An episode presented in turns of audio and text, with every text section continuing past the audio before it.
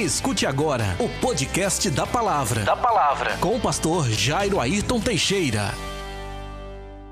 Muito bem. Hoje o tema da mensagem é, segundo o meu mestre, né, o pastor Gilton Moraes, é o número máximo de letras que se deve ter em um tema.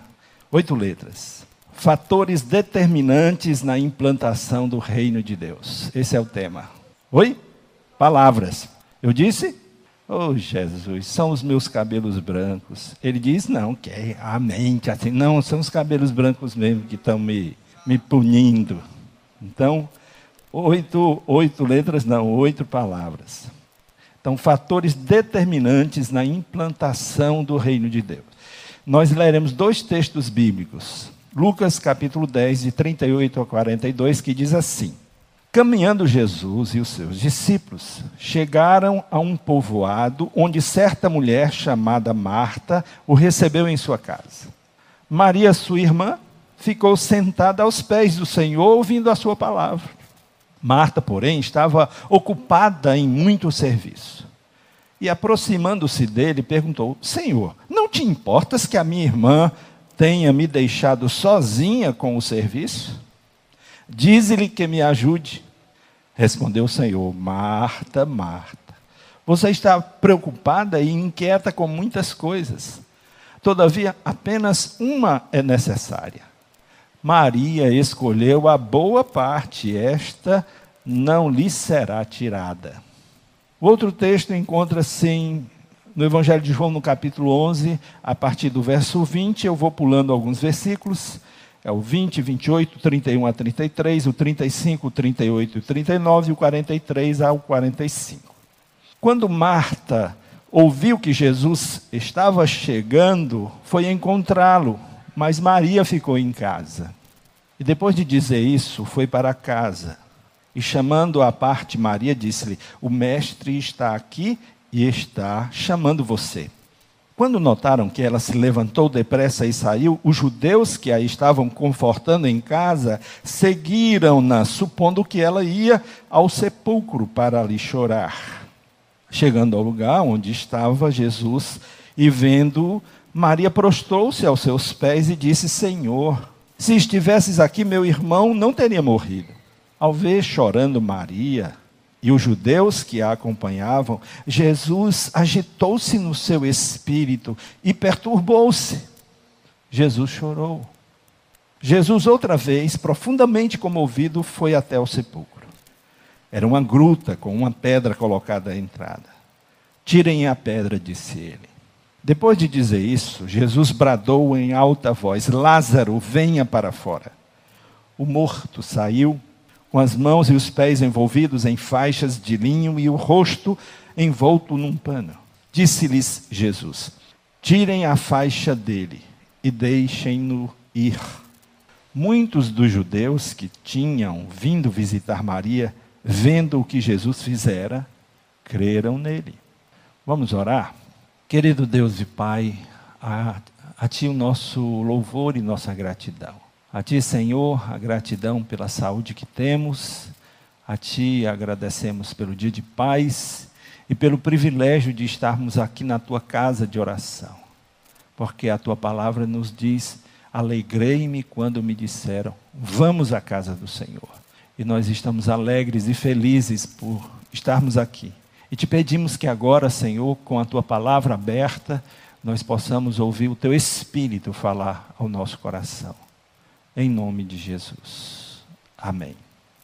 O reino de Deus, ele se estabelece no mundo a partir da ação de Deus, a partir da intervenção de Deus na história humana.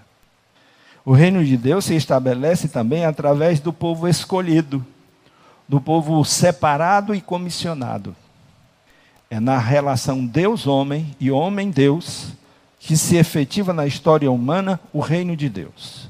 E se lendo agora 1 Pedro 2, 9 a 10, nós encontramos o seguinte: Mas vós sois a geração eleita, o sacerdócio real, a nação santa, o povo de propriedade exclusiva de Deus, para que anuncieis as grandezas daquele que vos chamou das trevas para a sua maravilhosa luz.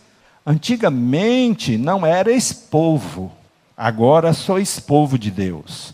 Não tinhais recebido misericórdia, agora recebestes misericórdia.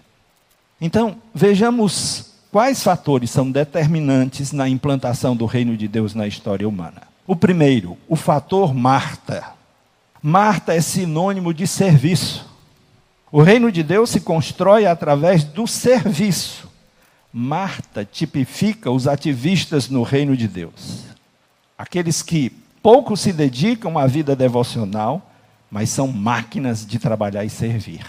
A palavra de Deus diz em 1 Coríntios 15, 58, portanto, meus amados irmãos, sede firmes e constantes, sempre abundantes na obra do Senhor, sabendo que nele o vosso trabalho não é inútil. Então, a própria palavra estimula o serviço. O segundo fator é o fator Maria.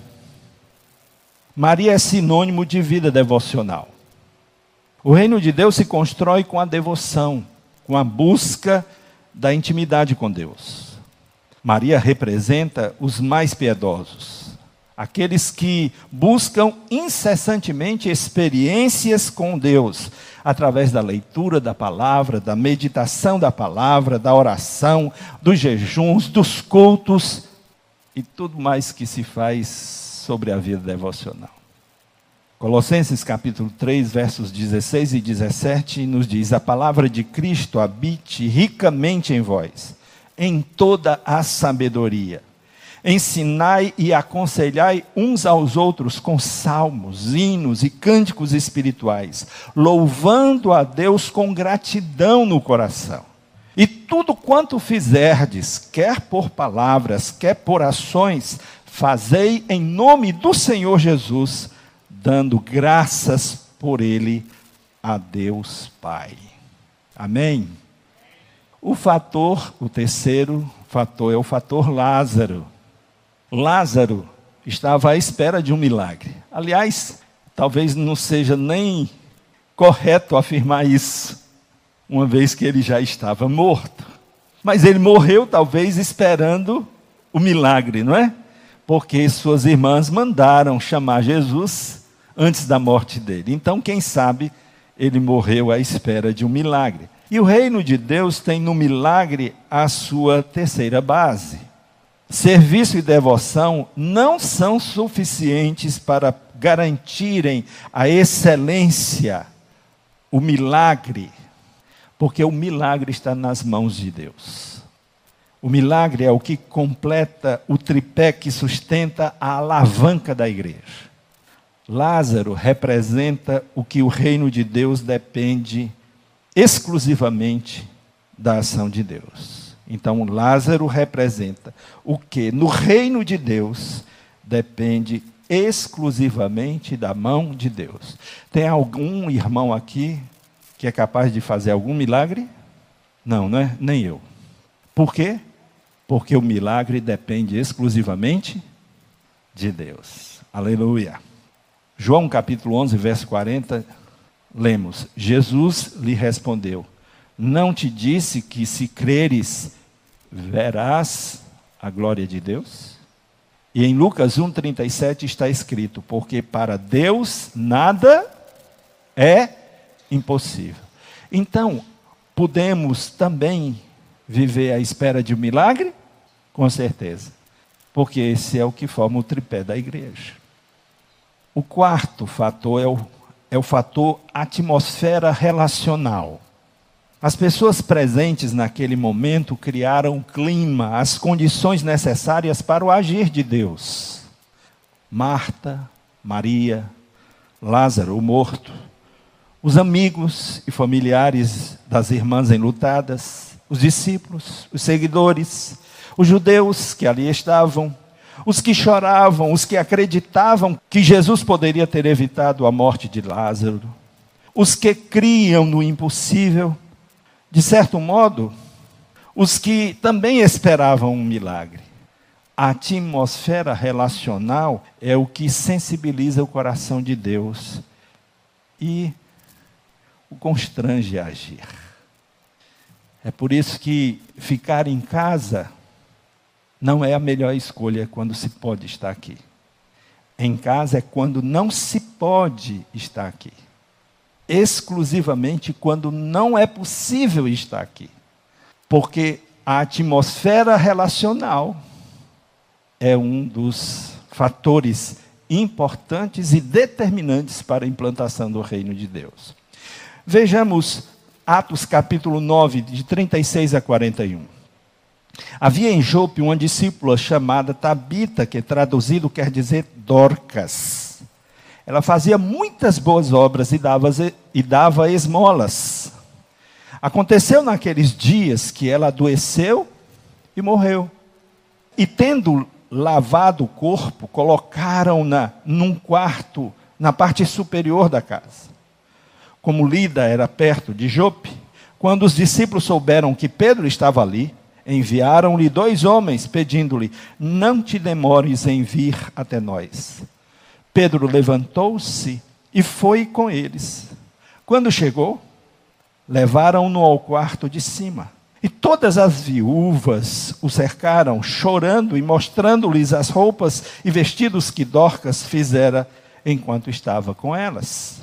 Depois de fazer sair a todos, Pedro pôs-se de joelhos e orou. E voltando-se para o corpo, disse: Tabita, levanta-te. Ela abriu os olhos e, vendo Pedro, sentou-se. Ele deu a mão levantou-a e, chamando os santos e as viúvas, apresentou-a viva. Oh, glória a Deus!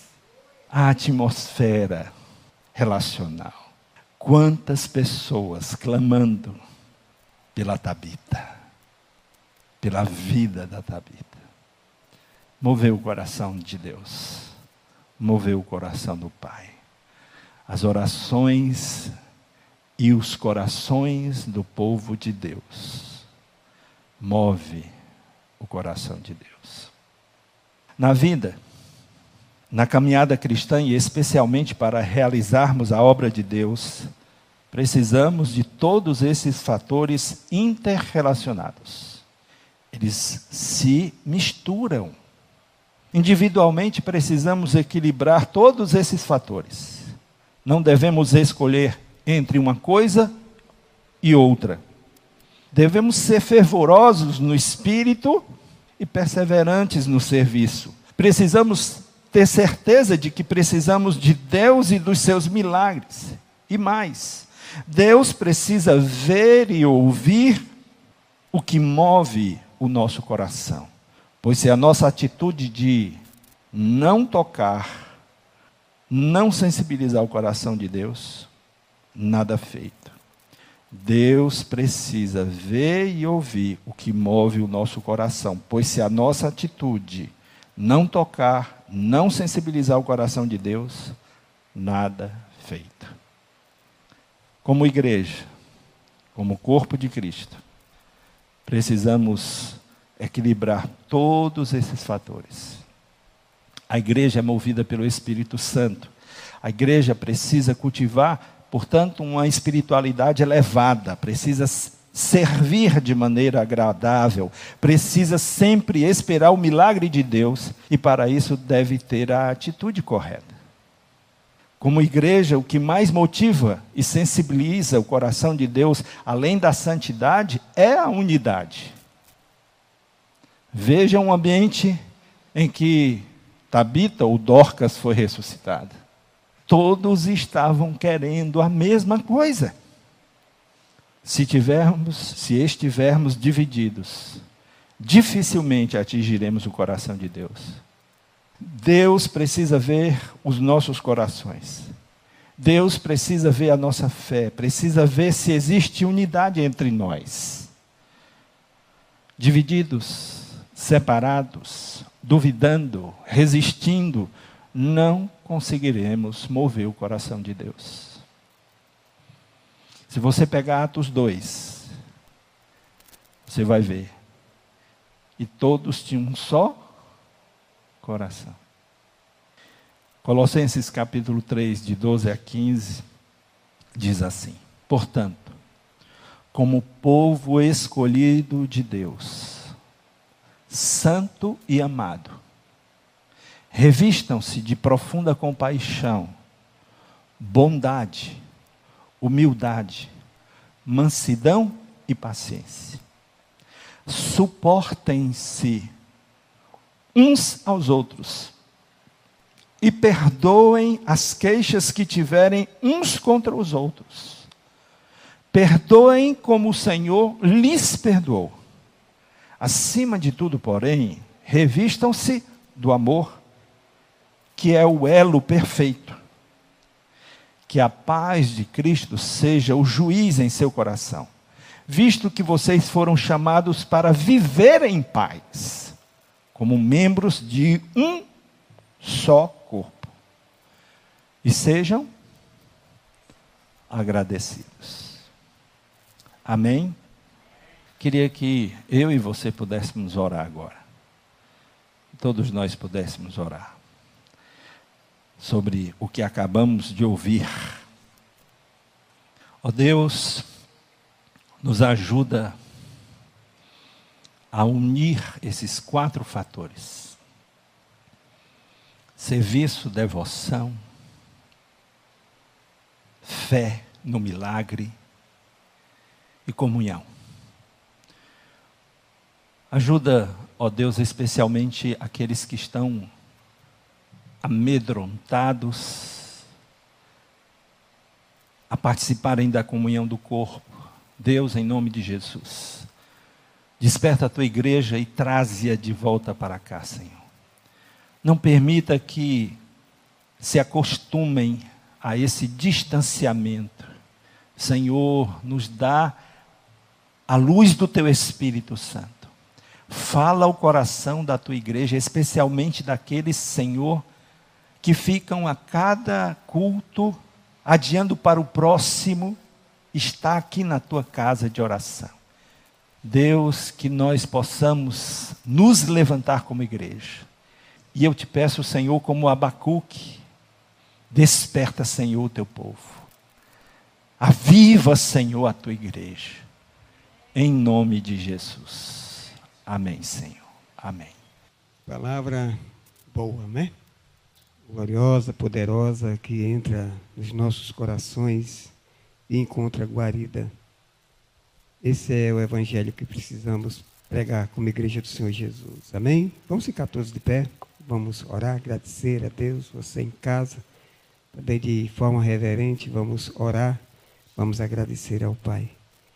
Muito obrigado, Senhor, muito obrigado, Pai, por este momento. Muito bom nas nossas vidas quando podemos estar contigo de uma forma mais íntima, como corpo de Cristo, como membro do teu corpo. Nós estamos aqui, Senhor Deus, para ouvir a tua voz. E hoje a tua palavra, Senhor Deus, como também todo momento que nós dedicamos a ti, Senhor Deus, nos recebemos muito mais, porque o Senhor, na sua eterna bondade, não é um Deus que falta, mas um Deus que nos abençoa, e que nos dá.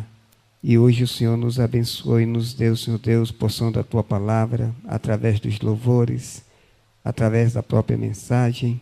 E nós estamos saindo daqui, Senhor Deus, felizes e bem alimentados. Muito obrigado por tudo. Nos leva para nossas casas em paz. Livra-nos de todos os males que assolam sobre a terra, pois eu te louvo e te agradeço em nome de Jesus. Amém.